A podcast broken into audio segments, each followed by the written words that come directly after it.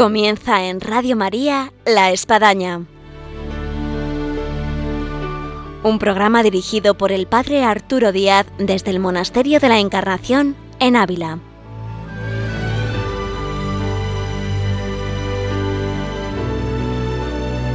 Hola, muy buenos días. Les habla el Padre Arturo Díaz. Bienvenidos a La Espadaña.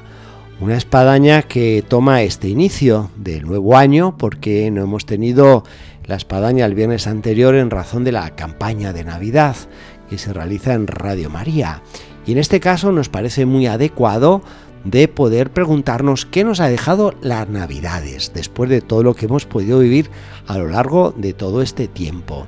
Y para esto nos vamos a servir de toda una serie de voluntarios y de personas aquí alrededor del monasterio de la Encarnación, con los cuales siempre, todos los años, llevamos esta campaña de Navidad. Ellos nos van a poder contar y relatar sus experiencias junto con todo lo que de alguna forma ha supuesto este periodo navideño que todos nuestros oyentes, como tantas personas, pues se pueden preguntar, ¿qué es lo que me ha dejado la Navidad? Y esperemos que lo que mejor me haya dejado la Navidad es el Emanuel, el Dios con nosotros. Así que bienvenidos a este programa La Espadaña de que me ha dejado la Navidad.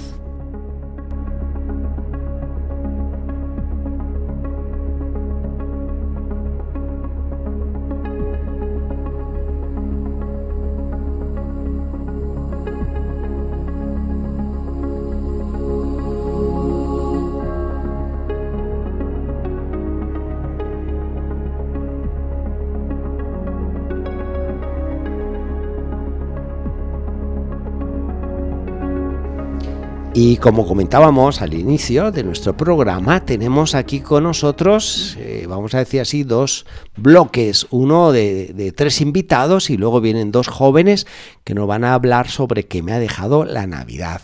Y está con nosotros eh, Lola Mena. Buenos días, Lola. Buenos días, para Arturo. Y está con nosotros también Ana Torrubias. Buenos días, Buenos días. Y está su hijo, ¿qué te llamas?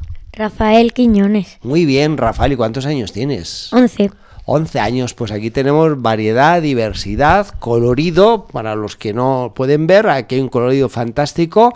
Y en este periodo post-Navidad, en el que ya nos encontramos ya en la recta final de la Epifanía, eh, pues está la pregunta, ¿qué nos ha dejado la Navidad? Vamos a dar así un sondeo rápido, ¿qué, qué, le ha dejado la Navidad a Lola? En primer lugar, para Arturo yo quiero darle las gracias públicamente por haber confiado en mí para de alguna manera haber, eh, bueno, pues no dirigido, sino haber sido la representante un poco de esta campaña de Navidad. La coordinadora. La coordinadora. Eso, muy bien. Y estoy muy agradecida porque ha sido una experiencia magnífica en la que la presencia del Señor y la presencia del Espíritu Santo ha ido siguiendo mis pasos o yo los suyos y ha sido fantástica.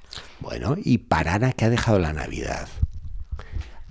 Bueno, pues la Navidad es una etapa muy bonita, vivida en familia, con sobre todo, bueno, ha sido diferente a otros años por lo que luego vamos a hablar de la campaña que hemos vivido con los niños y que ha hecho que sea algo que hayamos vivido en familia de una forma muy especial. Muy bien, y para el hijo de Ana, Rafa, ¿para ti qué te ha dejado la Navidad? Pues ha sido muy bonita porque he estado con en el pueblo de mi padre con sus primos y... ¿Y cómo se llama el pueblo de tu padre? Villafranca de los Barros. Villafranca de los Barros, eso me suena a Badajoz, ¿no? Sí. Bueno, pues mandamos un saludo a aquellos que nos escuchan por ahí por las tierras extremeñas. Vale.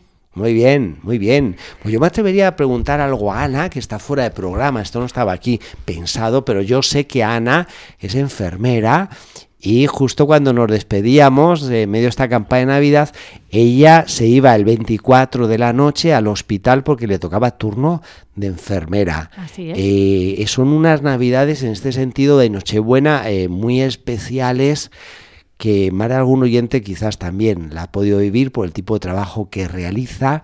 Eh, ¿Cómo se vive la experiencia de la Navidad de un 24 de diciembre de la noche no con los chicos ni con el marido, porque sé que estaban, como ha dicho el hijo, en Villafranca, ahí en Extremadura, y en este caso estar una sola eh, en medio de los enfermos. Bueno, pues contrario a lo que mucha gente cree, que es una noche triste, yo siempre lo he visto de una manera diferente. No es la primera noche de Nochebuena que trabajo, porque mi turno al ser de noche lo repito, o sea, me, toca muchas veces. Y es una noche mm, alegre. Eh, yo creo que el poder llevar cariño a la gente que está sola y por desgracia hay mucha gente mayor que no tiene familia porque no tiene o no tiene hijos o los tiene muy lejos.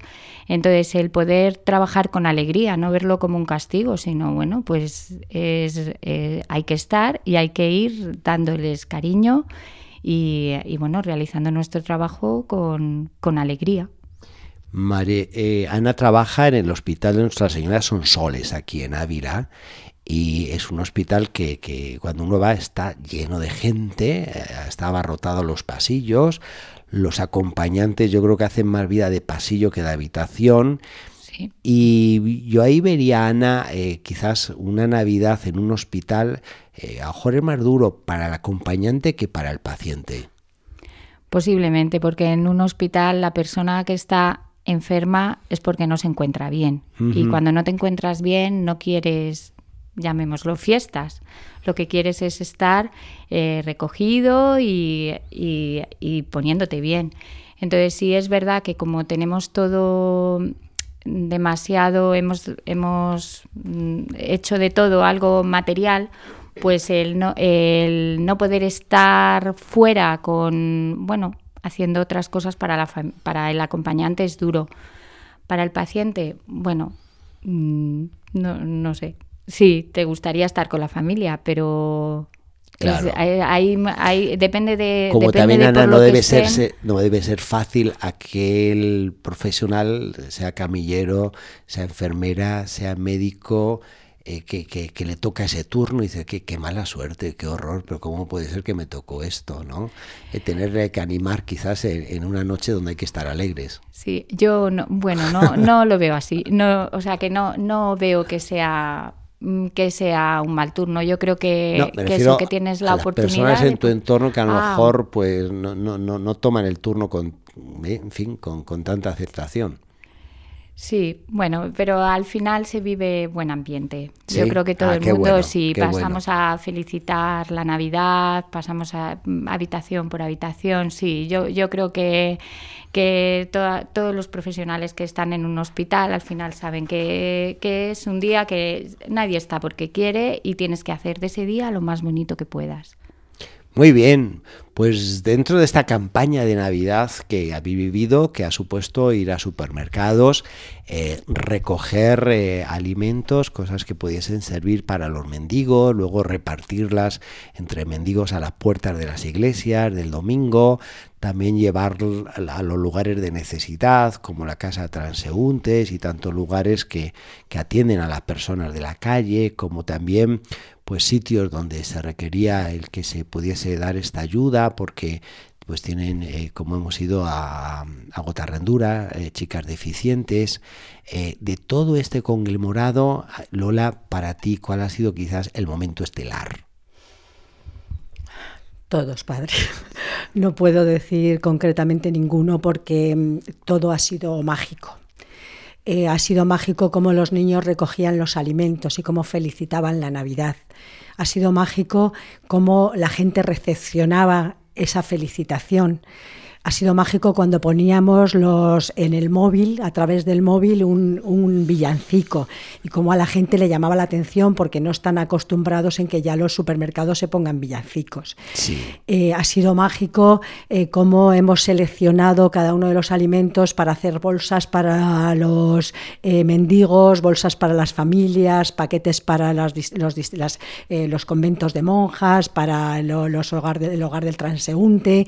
Y mm, ha sido mágico cuando hemos ido a, mm, eh, casas de ancianas a, cantar villancicos y sobre todo ha sido la magia de vivir una Navidad en Dios y para Dios. eso es lo mágico de las Navidades, que sabes que no eres tú quien camina, es el Señor quien camina contigo. Y entonces eso cuando puedes transmitirlo y ver cómo los demás te lo transmiten a ti, todo lo demás da igual, es decir, da igual que esa noche de Nochebuena, por las circunstancias que sean, eh, tengas que estar solo con tu marido, como me ha pasado a mí en este caso, porque mi hija también es del mundo de la medicina. y también el, el, día de Navidad le tocó turno y para nosotros fue maravilloso porque sabíamos que estaba al servicio de lo que el Señor había decidido para ella ese día. Qué bonito. Mm, entonces todo, todo ha sido fantástico. Eh, yo habitualmente tengo a toda mi familia, toda la familia de eh, materna, digamos, por, por mi parte, eh, siempre en casa. Este año mis padres han tenido que estar separados de mí y no importaba porque yo sabía que mi hermano estaba cuidando de ellos y que el Señor cuidaba de ellos. En Nochevieja siempre viene una amiga y mi tía, tampoco han podido estar y tampoco ha pasado nada. Luego el Señor nos ha ido poniendo en cada momento, pues un sobrino que venía en un momento determinado, otro sobrino que venía. Es decir, que caminas en lo que Él te va marcando. Y poderles enseñar a los niños que eso es así, es la magia de la Navidad. O sea, y bueno, pues eso el Señor nos lo, irá, nos lo irá dando a cada uno cada año y lo importante es saber guiarse y sobre todo tener confianza. Sí. Esa es la magia de la Navidad, la confianza. Y en esa transmisión, Ana, eh, ¿qué supone en tu caso eh, el ir a los supermercados a pedir a la puerta de los mismos con, tus hijos y un grupo de amigos? Eh, digamos, esta transmisión generacional de, de, de hacer algo por los demás, de vivir la caridad en un periodo navideño donde parece que todo el mundo se centra en sí mismo, en la casa, en los arreglos, en la cena, la comida, regalos. Sí, bueno, yo mm, eh, de pequeña también lo hacía. Yo pertenecía al grupo de Juventudes Marianas y siempre hacíamos campañas de recogida de alimentos y vamos directamente a la persona. Yo tengo siempre un recuerdo muy bonito de la señora Pilar, que es una señora a la que con más frecuencia visitábamos, que siempre estaba sola y a la que llevamos, que les he contado veces a mis hijos, cómo hicimos una recolecta entre todas las niñas para poderle comprar su primer televisor, que ya no tenía un televisor. En blanco y negro. En blanco y negro, efectivamente. Y, y, ese recuerdo de... O sea, es un, una experiencia tan bonita que el, el, ver que mis hijos podían colaborar en una campaña y en la que también luego podían llevar directamente el, los alimentos a las personas que lo necesitan, pues la verdad es que me, me gustó, me gustó que participasen. Y sí me llama la atención ver, vamos, me llama la atención, me parece precioso la espontaneidad con la que, con la que piden, la alegría con la que piden. Y me hace pensar mucho cómo cuando tenemos que pedir para los demás no nos importa, nos enfrentamos ante cualquier cosa y cómo nuestro orgullo nos impide pedir eh, las cosas para nosotros cuando las necesitamos, no solo cosas materiales, sino también cosas espirituales o cualquier otro tipo de necesidad. Cómo tenemos ahí esa barrera que sin embargo los niños no la tienen, no la tienen. Y hablando de niños, pues para ti, Rafa, ¿cuántos años tienes? Eh, tengo 11. 11 años, ¿y a qué colegio vas aquí en Ávila? A la Milagrosa Las Nieves. A la Milagrosa, de las monjitas de San Vicente de Paul. Eh, sí. Exacto, sí. Oyes, y tú fuiste con tu hermano y con algunos amigos, ¿no? Sí. Bueno, y a, para ti, ¿qué, ¿qué, qué, supuso estar a la puerta de un supermercado donde uno siempre va a comprar o va a recibir cosas y en este caso no? O sea, tú ibas a pedir a la gente. Pues me lo pasé muy bien porque no eh, estaba con mis amigos pidiendo para los demás y nos dieron muchas cosas la gente. Oye, ¿y tú qué le decías a la gente? ¿Cómo le convencías para que te diese algo? Pues yo les decía campaña de Navidad, recogida de alimentos para los pobres. Si decían que no, pues les contaba lo que era para que lo cogiesen. Bueno, ¿y, y tuviste buena respuesta? A veces sí, a veces no. Bueno, y, y la gente que, que, te daba buena respuesta, eh, bueno, ¿te decía a ti algo? ¿Te, te acuerdas? Sí, decía eh, o qué es esto o que ahora traigo algo. Vale, muy bien, muy bien. Y, y ver los carritos llenos te, al final de, de, del día y traerlos ya para luego depositarlos y repartirlos te, te, te daba alegría. Sí. Oye, si de tus amigos y de los que fueron contigo, ¿qué, qué, qué te pareció? Bien, que lo hicieron bien. ¿Y les gustó? Sí. Bueno, ¿y el próximo año tú lo harías igual? Sí. ¿Y mejor? Sí. Eso, mejor todavía, ¿no? Fantástico.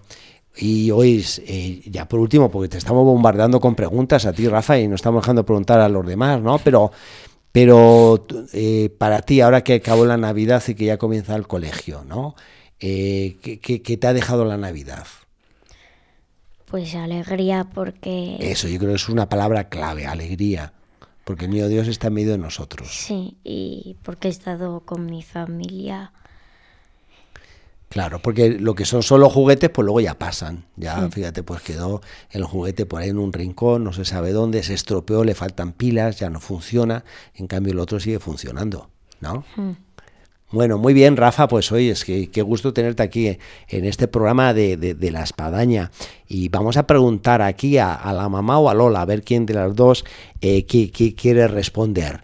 Yo siento que la sociedad, eh, uno percibe que hay muchas carencias, hay necesidades realmente materiales, sociales, económicas, pero hay una gran necesidad que uno ha podido percibir en este tiempo de Navidad, que es una falta de amor, en la cual, pues hoy no se tiene seres queridos, no hay un techo común, eh, hay muchas discrepancias, discusiones, eh, eh, pues la vida en su pasar nos ha ido dejando huérfanos, vacíos, ¿no? ¿Qué, supone la Navidad en cuanto a este amor con el cual Dios nos ama, aun a pesar de tantas situaciones en las que se requiere más que dar unos turrones, dar amor? Muy buena pregunta.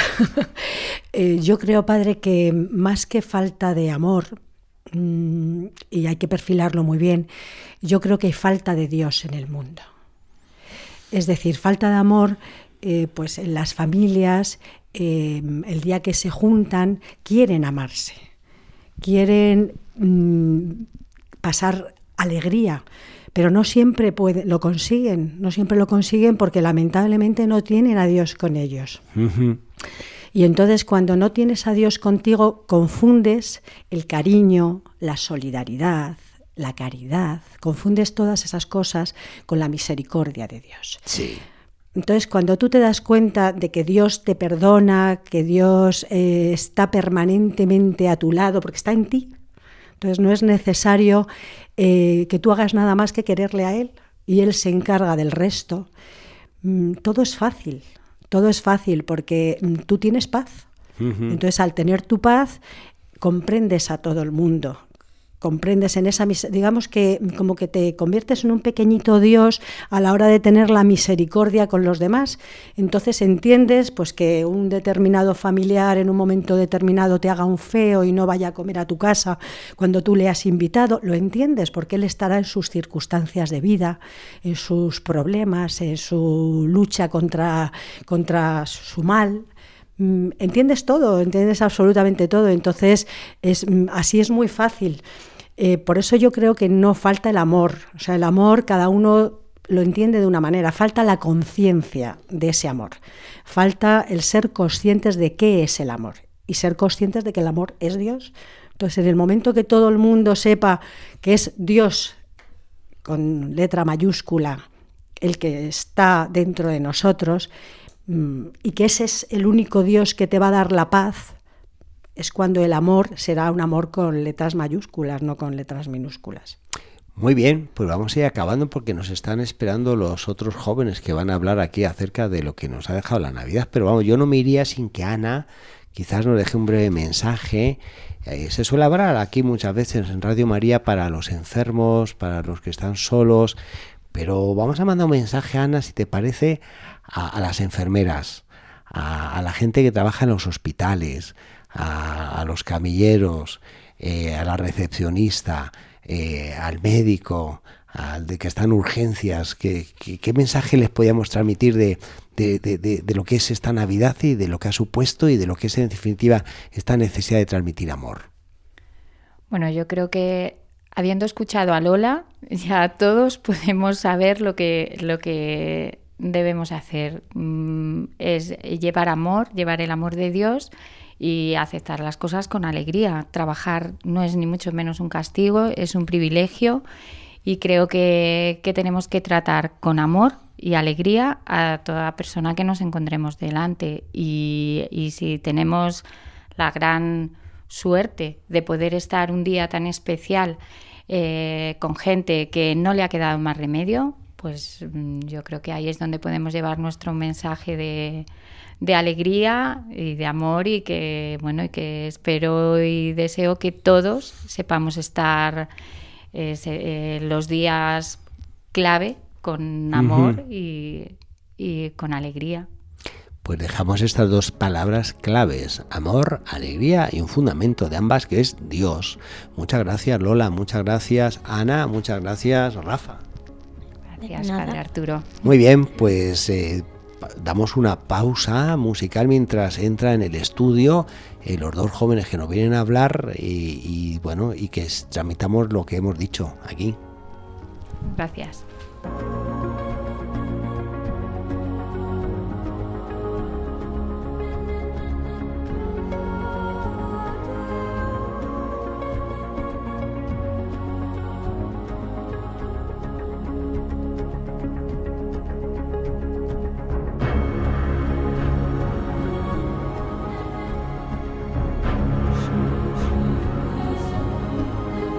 Continuamos aquí en La Espadaña, en Radio María, y estábamos preguntándonos en este programa, bueno, ¿qué me ha dejado la Navidad?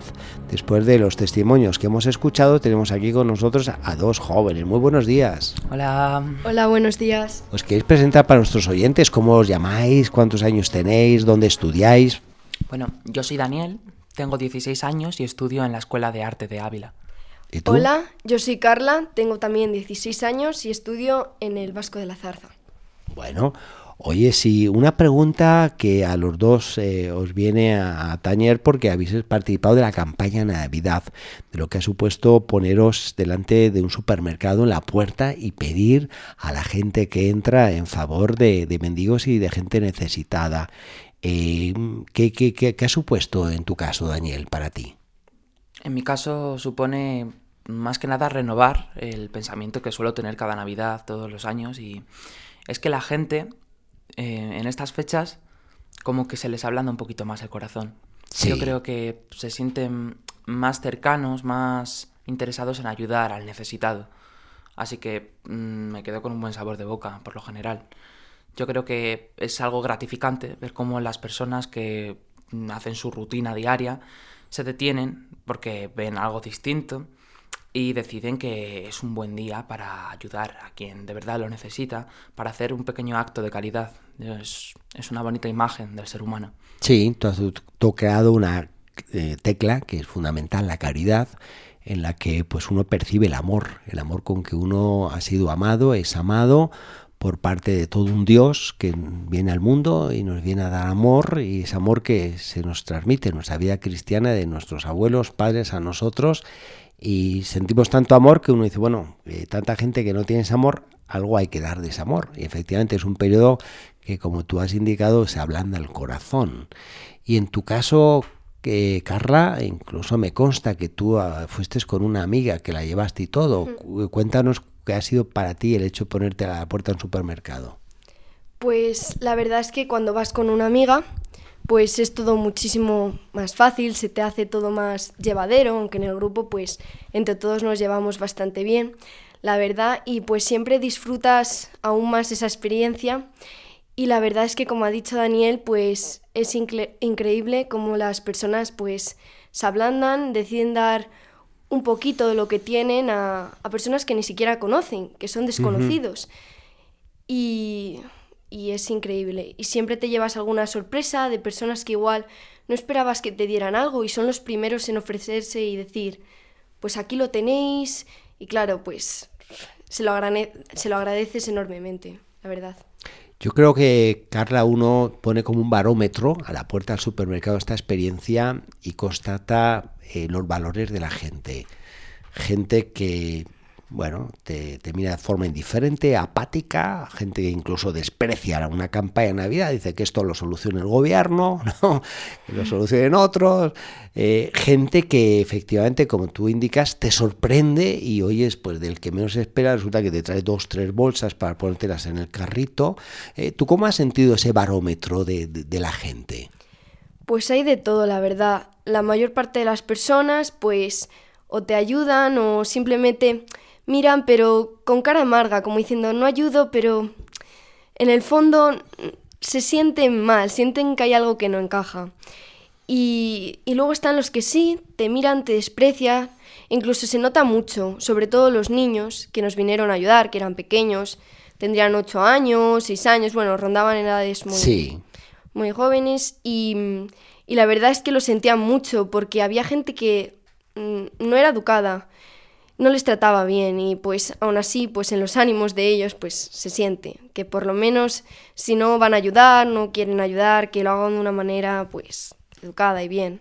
Bueno, Dani, sabemos que a ti te gusta mucho el mundo del teatro, de, ser actor, de interpretar.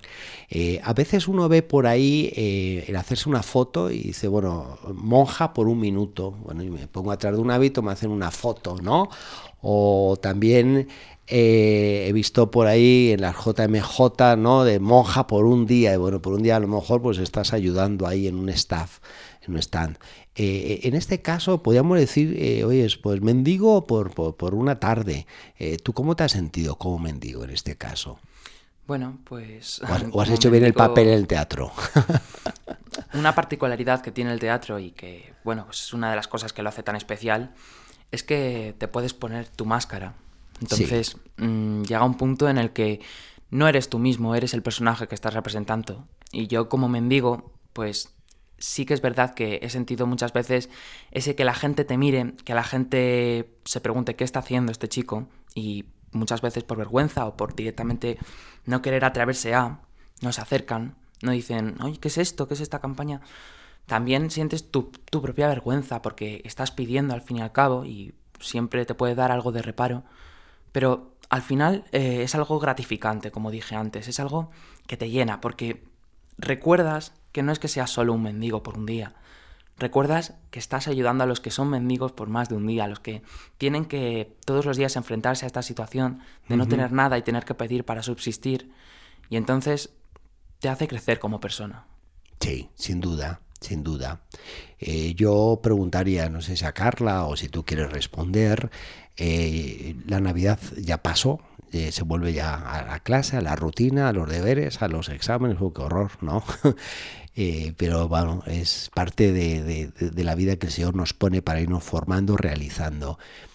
Una mirada hacia atrás del peor navideño es encontrarse compañeros vuestros, amigos vuestros, que uno siente que viven unas navidades vacías, donde quizás pues no hay este respaldo familiar, quizás no esté ambiente religioso, eh, quizás no hay este tipo de actividad eh, caritativa y simplemente la Navidad pues ha sido un periodo bueno pues más dentro que cabe el año. Eh, vosotros tal vez si tuviese la posibilidad, supongamos que nos están escuchando, ¿qué, qué, mensaje les daríais a esta, vamos a decir así, juventud vacía?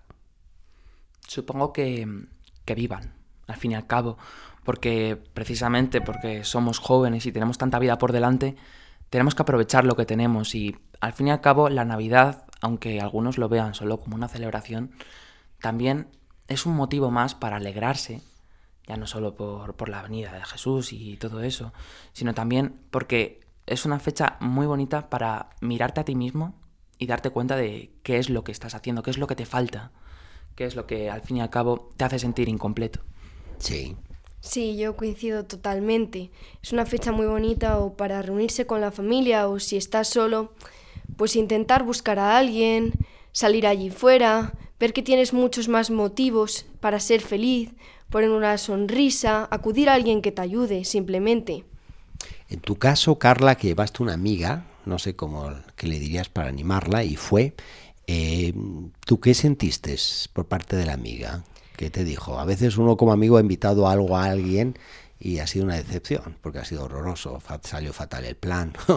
Eh, eh, en tu caso, tu amiga, ¿qué, qué, qué, respuesta tuvo? Pues su reacción, la verdad, fue muy espontánea y sí, se mostró pues muy feliz de poder ayudar a quien lo necesitara. Se lo expliqué más o menos cómo funcionaba y ella encantada. Directamente dijo que sí, que le parecía muy buena idea, pero claro, al llegar pues allí a, al supermercado, pues sí, con reparo un poco, porque claro, te da un poco de vergüenza ver cómo lo hago, cómo me acerco a la gente, cómo llevo esto a cabo, aquí hay más personas con las que tengo que hablar, no sé. pero poco a poco pues vas superando eso que entre comillas te vergüenza o que no sientes que lo puedes llevar y pues estupendamente, muy contenta. Sí, qué, qué bueno. Y ya eh, para terminar, porque el tiempo se nos va, es una lástima, que aquí podemos estar hablando con Carla y con Dani toda la mañana, pero se nos va el tiempo. Eh, ahora que, que, que, se vuelve a la rutina de todos los días, eh, ¿qué, ¿qué, diferencia vosotros experimentáis cuando he vivido bien la Navidad de cuando no se ha vivido la Navidad? ¿Cómo se enfrenta de vuelta pues lo que es la clase diaria, el levantarte temprano, tener cantidad de deberes? Volver a la rutina, entonces. Exacto. Bueno, a mí me gusta pensar que, Navidad es siempre, no solo en la celebración. Ese es un pensamiento muy bonito, Dani. Navidad es siempre, exacto. Al fin y al cabo, eh, siempre podemos mirarnos a nosotros mismos y siempre, yo creo que nunca es un mal momento para, para reunirte de las personas que te quieren, ni para mirarte a ti mismo, ni, ni hacerte un, un autoexamen, una autoevaluación. Yo creo que aunque volvamos a la rutina y, bueno, tendremos que hacer exámenes, tendremos que hacer trabajos em, extraescolares, cualquier cosa, pero al fin y al cabo es, parte de seguir con, nuestras vidas, de, seguir más que nada, pues viviendo, estando vivos, pero sin perder nunca ese espíritu y esa, esa alegría, esa, ese sentimiento de que, de que estamos, no estamos solos, de que estamos acompañados al fin y al cabo que Dios ha quedado en medio de nosotros. Yo estaba recordando, Dani, según tú hablabas, cuando vivía en Tierra Santa, eh, iba con un grupo de, personas a Belén, o a lo mejor, pues hoy es un 24 de agosto con 40 grados de temperatura, llegaba a la sacristía y el franciscano me decía, feliz Navidad. Claro, todos nos quedamos así mirando, feliz Navidad. Y uno preguntó, ¿y por qué feliz Navidad? Dice, no, es que aquí siempre es Navidad. y bueno, no cabe duda, Belén siempre es Navidad. Pero qué bueno sería, efectivamente, si tú, como nos has dicho, pusiésemos en práctica el que pues todos los días es Navidad. Es decir, eh, siempre hay un motivo para estar alegre y este motivo es que el Emmanuel, como bien significa Dios con nosotros, bueno, nos da este, este motivo de alegría. Y en tu caso, Carla, ¿Tú qué podrías decir ahora a la vuelta de, la rutina? Pues yo lo vivo con tristeza y yo creo que muchas personas también lo viven así, porque aparte de que se han acabado las vacaciones... Da pena quitar los belenes, los adornos... La verdad es que da mucha pena. Que se acaben los turrones... Sí, y que ese sentimiento, como bien ha dicho Dani, pues desaparece, ¿no? Yo creo que la Navidad siempre nos hace ser más humanos, sentir que podemos ayudar siempre, que tenemos que estar felices sea como sea. Y claro, cuando nos quitan la Navidad, entre comillas, pues ese sentimiento, pues más bien se esconde, ¿no? Sí. Y creo que es una pena, sinceramente. Bueno, muy bien, pues Dani, Carla, un gusto teneros aquí en los estudios, en Radio María, en el programa La Espadaña, en este testimonio, en estas experiencias navideñas, en esta vuelta de, nuevo al cole, a los deberes, a las tareas, pero con otro espíritu. ¿eh? Como os ha estado diciendo, siempre Navidad. Así que que tramitamos esta, eh, este, este deseo de que siempre es Navidad y que podamos sentir que es Navidad todos los días. Muchas gracias.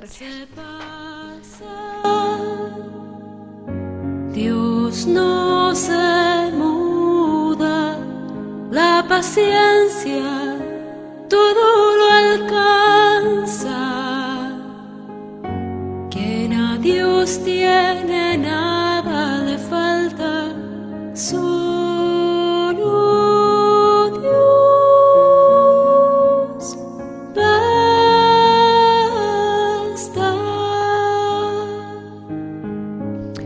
Estamos en la sección de vida y obras de Santa Teresa con María Ángeles Álvarez. Buenos días, María Ángeles. Buenos días, padre, y a todos. Gusto después de las fiestas navideñas vividas y ante eh, pues el nuevo año, que ya estamos estrenando, digamos así, sobre todo en la espadaña, porque no tuvimos el programa anterior por las campañas que hubo navideñas en Radio María y, y ahora pues estamos de vuelta. Sí, estamos nuevamente volviendo a a, hablar de la vida de la santa y animando a todos a leerla y a seguir sus consejos. Y retomamos lo que habíamos comenzado ya en Santa Teresa, que era la fundación de San José, de cómo pues había logrado hacer realidad el sueño de su vida, cómo comienza a vivir una nueva etapa en su vida, lo que significa esa primerísima comunidad de, carmelitas ya bajo la reforma del Carmelo, eh, el espíritu de ermitañas, en fin, pues todo esto. Sí, y vimos cómo eh, todo este sueño tan bonito que era la Fundación de San José, que se hizo realidad este, este día de agosto, eh, pues empezó a tener un montón de problemas en la ciudad de todo tipo, pleitos y que incluso todo el concejo y la ciudad de Ávila aporreaban la puerta de San José, las cuatro hermanas que estaban dentro, las pobres, se defendían, nuestra santa tuvo que salir de allí para venir aquí a la Encarnación eh, porque le, así se lo mandó su provincial, en fin, y cómo el pleito había sido, eh, como estuvimos narrando, muy complicado. Vamos a ver cómo sale, mm, cómo se sale de esto, ¿no? Y cómo empieza ya la nueva vida dentro del convento de San José. Eh, la solución a, todo este conflicto y todo este pleito, pues tiene un nombre, ¿no? Un nombre propio que hizo posible todo esto, ¿no? Que es el padre Pedro Ibáñez. Sí. padre de la Orden de Predicadores. Eh, que llegó en diciembre eh, y, entonces lo que hizo fue hablar con el, con el señor obispo y le dijo que bueno que tenían que de alguna manera solucionar todo esto y que, y que ayudaran a, la santa, o sea, a Teresa, para que la dejaran fundar sin renta, ¿no? Y después de hablar con él, el padre Pedro Ibáñez, el obispo que ya sabemos que, que, ya era muy, muy de amigo de la santa y muy seguidor de todo su pensamiento, pues poco a poco las dificultades empezaron a pasar. Eh, se tuvo licencia para, ir a, la, a, San José y para que bueno pues que se pudiera llevar adelante todo esto ¿no? con lo cual el, el pleito se empezó poco a poco a difuminar y la vida en San José comenzó a, rodar eh, llegó la santa en diciembre a, San José eh, en diciembre del año 1562 ¿no? Salieron con ella mm, cuatro monjas em, de San José que iban para ayudarla. Pensemos que las otras monjas que habían entrado, pues habían sido, como comentábamos, algo muy curioso.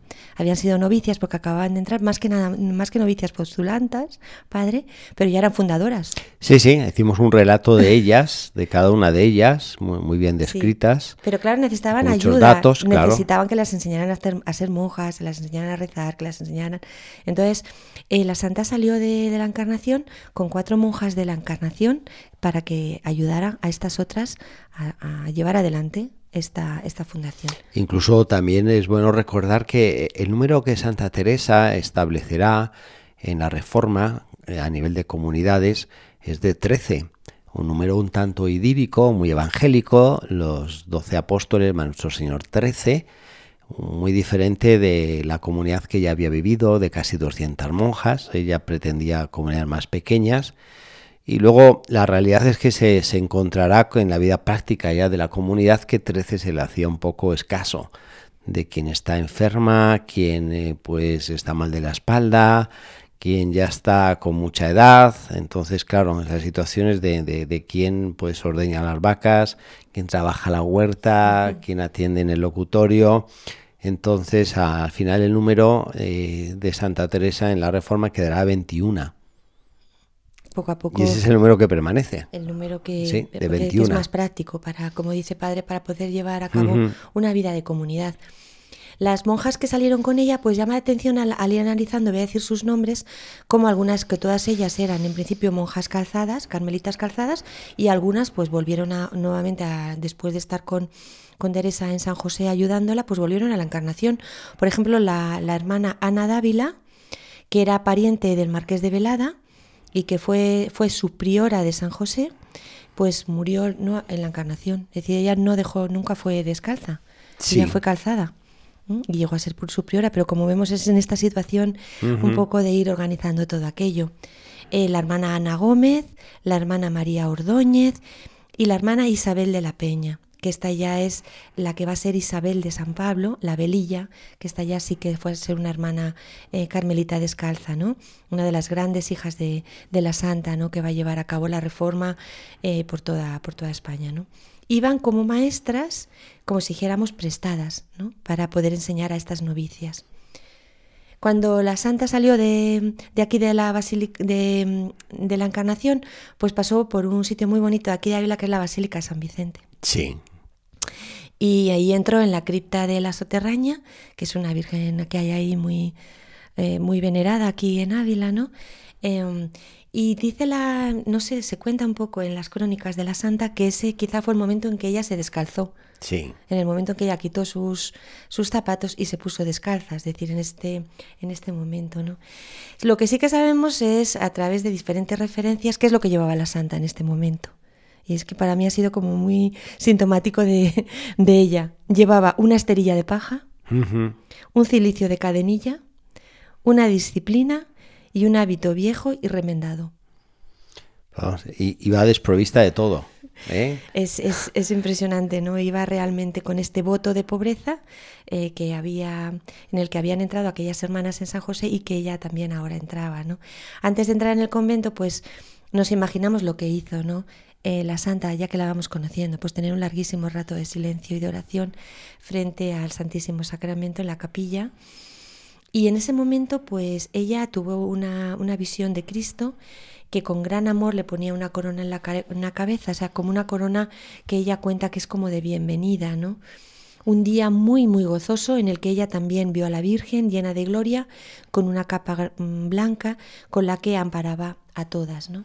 Eh, esta imagen que también vemos muchas veces, ¿no? Es muy carmelita, ¿no? La santa, la Virgen y cómo esa capa blanca pues ampara, cobija a toda, a toda la familia que, en este momento la santa estaba comenzando a crear, ¿no? Y que entendió que, Dios la decía, cuán gloria darán a Dios las de esta casa. Y se llenó de júbilo, de alegría, de energía y que por tanto eh, tiró para adelante. Y el día 5 de diciembre pues ya llegó el breve de pobreza de Roma. A mí me impresiona eh, cuando reflexiono sobre todo esto porque por varias cosas, padre, ¿no? Primero, porque Teresa siempre ora. Siempre. La estamos viendo siempre pidiéndole al Señor, estando con Él, acompañándole en esa relación, esa oración como amistad, ¿no? Es decir, te voy contando todo, estoy oyendo lo que tú me dices, ¿no? Y lo pongo todo eh, ante ti. Porque, porque siempre pide, siempre ora cuando tiene luz o cuando está agobiada, cuando está muy contenta o cuando se siente en el infierno eh, siempre, siempre. Y sobre todo en cada momento de la oración de Teresa, que nos la abren todos sus escritos, por lo cual nosotros estamos dentro también de ella, está siempre ahí para dar gracias a Dios. ¿no? Es como lo primero que, como si dijéramos el primer paso yo, de la oración de la Santa, tal y como yo la analizo, es empezar a decir gracias Señor por esto. Ahora hablo contigo de todo esto y tú vas viendo mi situación, ¿no? Y también eh, da gracias para, para, para, poder disfrutar junta, junto con el Señor, pues de la vida y de todas las cosas buenas que, que el Señor nos va dando, ¿no? Abre sus sentidos y por tanto se, llena de todo, es decir, empieza en ella esa actitud contemplativa de la vida, en el que tengo que encuentro al Señor en todo, en cada momento de mi vida y que por tanto todo eso constituye la oración, una oración que es algo más que momentos de oración, ¿no? Que es algo de vida compartida, ¿no? Señor, te doy mis cansancios y mis agobios cuando no puedo más y Señor, estoy contigo y me glorío y disfruto cuando me siento muy dichosa y muy feliz, ¿no? Es un poco la, oración que vamos viendo que nuestra santa, que es maestra de oración, nos va poco a poco enseñando. Siento, María Ángeles, que hay una gran analogía en todo lo que está relatando de esta fundación de San José y lo que es Santa Teresa con lo que hemos vivido en el periodo navideño, en razón de que se da la, la sencillez, la austeridad del portal de Belén, eh, el verse desprovisto de, de, muchas cosas hasta lo esencial. Y por otra parte la figura de la Virgen María que contemplaba todo esto en su corazón en medio de, de toda esa austeridad y, toda esa pobreza y todo ese desconcierto y todo ese ir y venir de gente también al portal de Belén. Santa Teresa la tenemos ahí en ese portalico de San José desprovista de tantísimas cosas, con también un sinfín de problemas y de incertidumbre y de gente que va, viene, toca la puerta.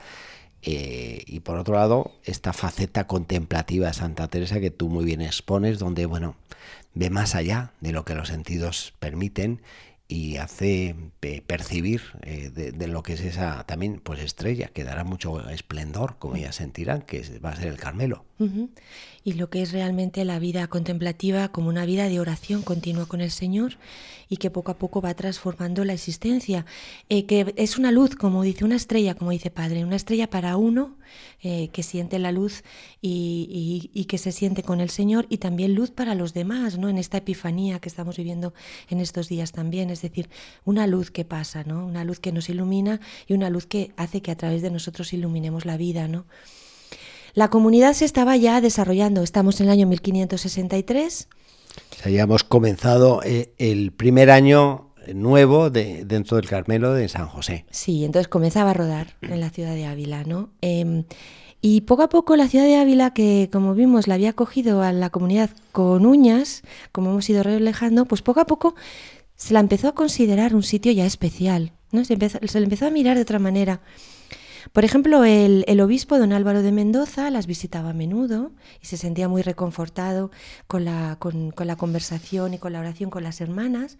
Ah, yo me imagino, María Ángeles, ese conventito, que incluso uno lo ve hoy en día, pero lo que veía ser en ese momento, que vamos, pues era una casa como familiar, que vamos, era una especie de caja de cerillas frente pues a un gran paquete como eran los monasterios de esa época de las clarisas, de las cistercienses y mismo aquí de las carmelitas calzadas de la Encarnación, edificios grandes, majestuosos, iglesias, campanarios y, ahí esa casita de San José. dirían, pero todo un señor obispo, todo un señor obispo va allí a recrearse con cuatro eh, mujeres que se han metido ahí en verdadera pobreza y pues se recreaban, ¿no? Y la ciudad poco a poco pues iba como esto que tienen los carmelos, que, los con los que conocemos los carmelos, los sabes como una especie de esponja hacia la sociedad, en medio de la vida de la ciudad, poco a poco dando dando vida y poco a poco nutriéndose de la vida y dando y, dando también agua, luz, en fin no solamente, como digo, el,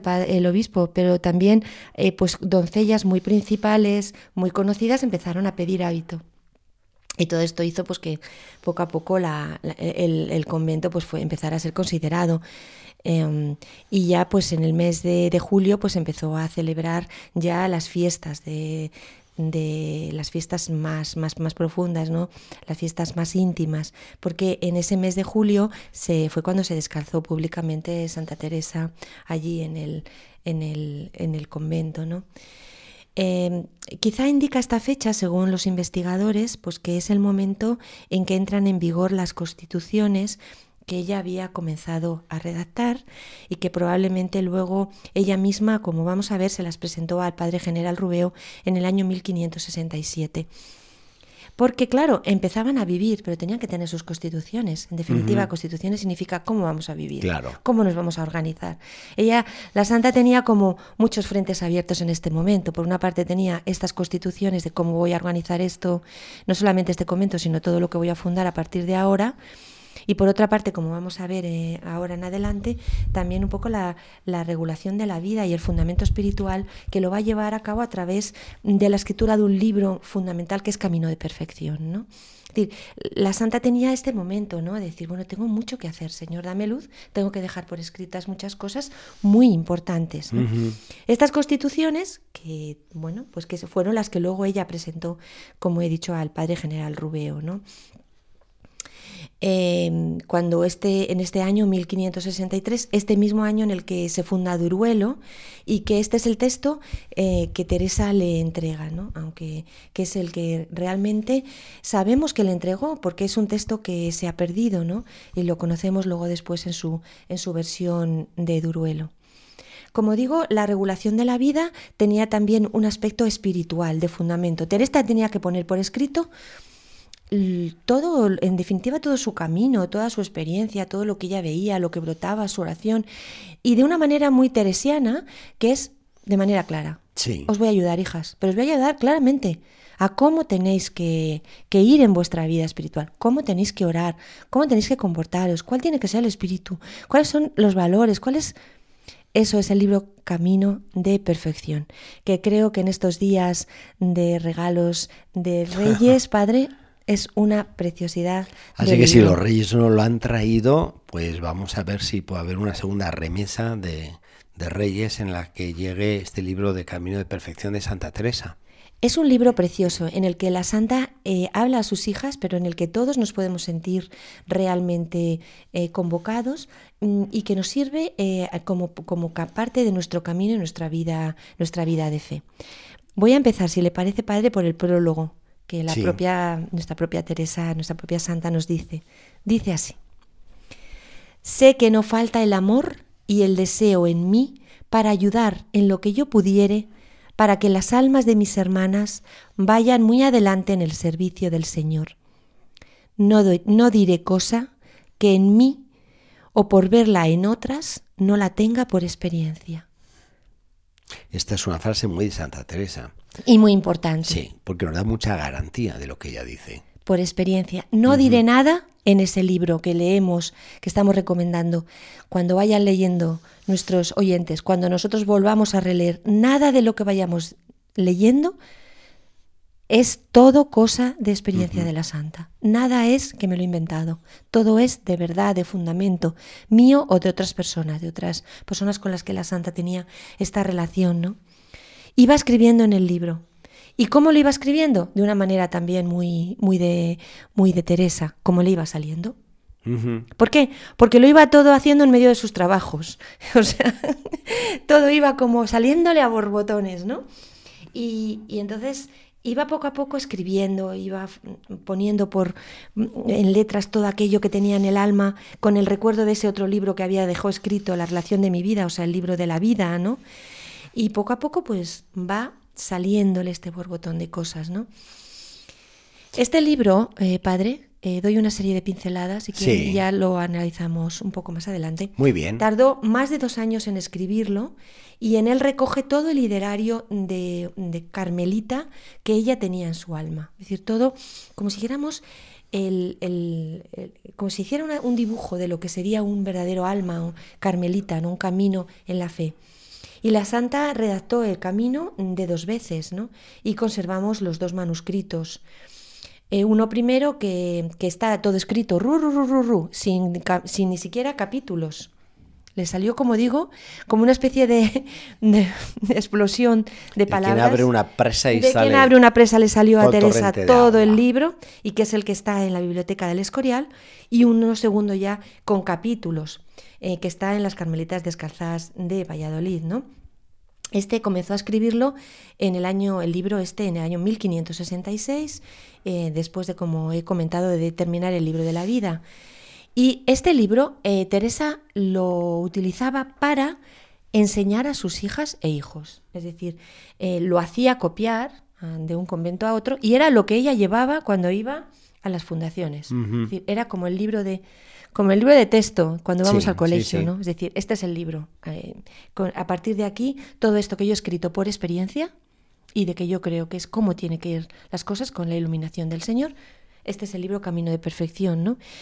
Y, hubo un momento que como ella tenía que corregir em, todas las copias a mano que se iban haciendo del libro, que una hermana copiaba, y entonces, pero la santa tenía que revisarlo. Y como veía que había muchos errores, de vez en cuando se habían olvidado esto, o habían esto no estaba bien o tal. El problema de los copistas. Las copistas, con todo el amor, se dormían o se distraían y aquello, decidió editarlo. O cambiar una palabra por otra porque no la habían entendido y dijo, bien. Yo tengo que editar este libro. No podemos estar aquí, que lo copia una hermana, que la otra hermana lo vuelve a copiar y yo siempre mirando.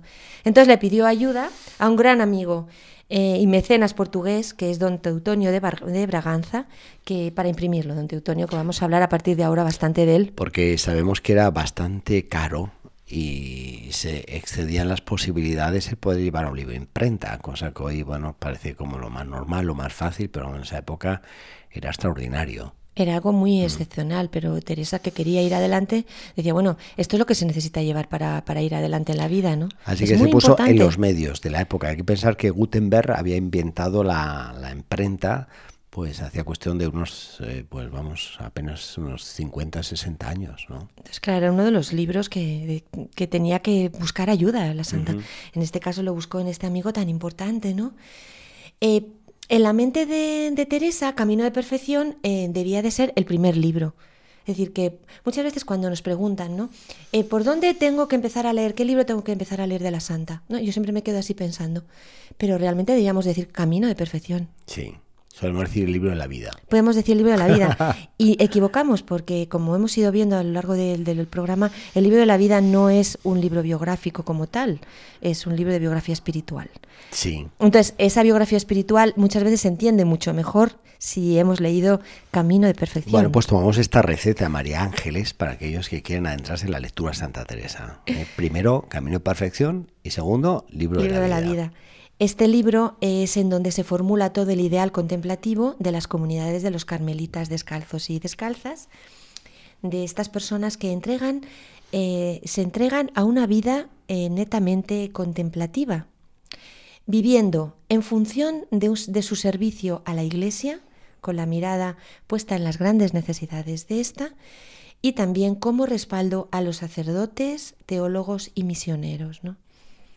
Y quizás sea un poco, en breves palabras, un poco la descripción ¿no? de esta nueva vida netamente contemplativa eh, que, que, vio la santa y que describe en este libro, ¿no? Es decir, apoya a la iglesia y apoya a, los, a, todos los sacerdotes y a todos aquellos que llevan a cabo el mensaje, el mensaje del Evangelio, ¿no? Sí. Ahí está un poco, y simplemente una pincelada, ¿no? Ahí está un poco todo este germen misionero profundo que tiene eh, la reforma de la Santa, la reforma carmelita de la Santa, ¿no?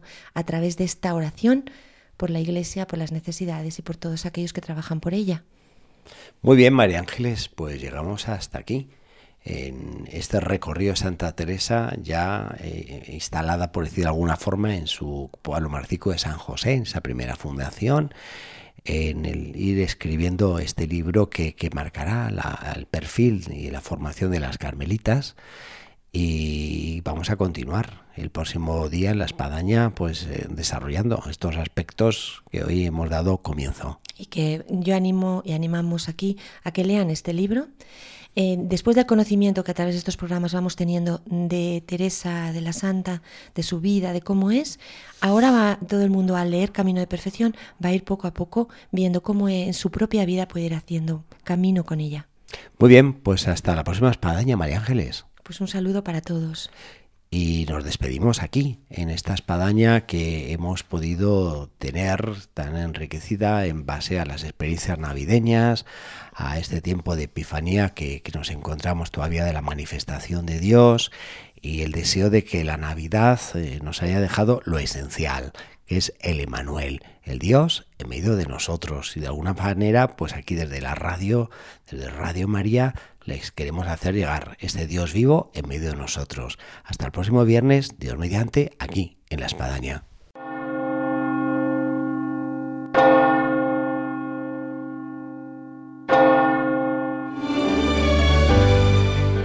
Han escuchado en Radio María La Espadaña, un programa que dirige el Padre Arturo Díaz desde el Monasterio de la Encarnación en Ávila.